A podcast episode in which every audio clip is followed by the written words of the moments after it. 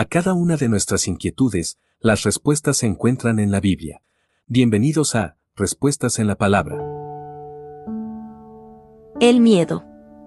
Escuchar casos de violencia, delincuencia y asesinatos se están haciendo más comunes en nuestros países.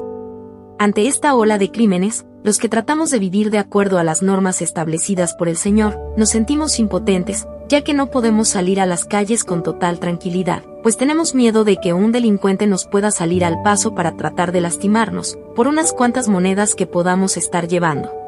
Sentir miedo no es algo malo, es más común de lo que pensamos, pero no debemos dejar que el miedo gobierne completamente nuestras vidas. Si el miedo trata de gobernar nuestras vidas, debemos recordar que no estamos solos en este mundo, pues tenemos la compañía de nuestro amado Señor, quien siempre va a estar dispuesto para protegernos de las personas malvadas.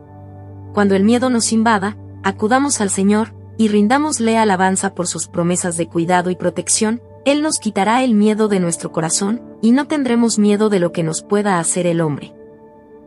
Salmos capítulo 56 versículos 3 y 4. Envíenos sus sugerencias y comentarios a nuestro correo electrónico ministerio.jesusislife.net. Este programa es una producción de Jesus is Life.